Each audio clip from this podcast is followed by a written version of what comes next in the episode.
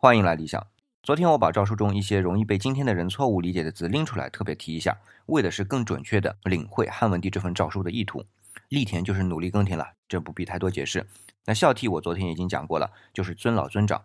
那接下来就是三老，三老是哪三老我也说过，可是后面跟着一句说三老是老百姓的带领者，这又如何说起呢？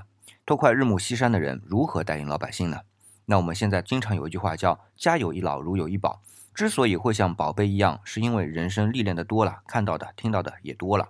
那你想啊，所谓人生七十古来稀，七十岁都已经稀有了，八十岁又比七十岁多看多了解了这个世界十年，所以遇到一些难处理、之前没有遇到过的事，三老的优势就发挥出来了。而且作为已经过了七十岁的人来说，也不会有太多的私心了，所以以他们的经验、阅历给出来的指导，往往是非常有价值的。这就是说三老师老百姓的带领者的原因。那至于操守就更容易理解了，因为他们已经没有私心了嘛。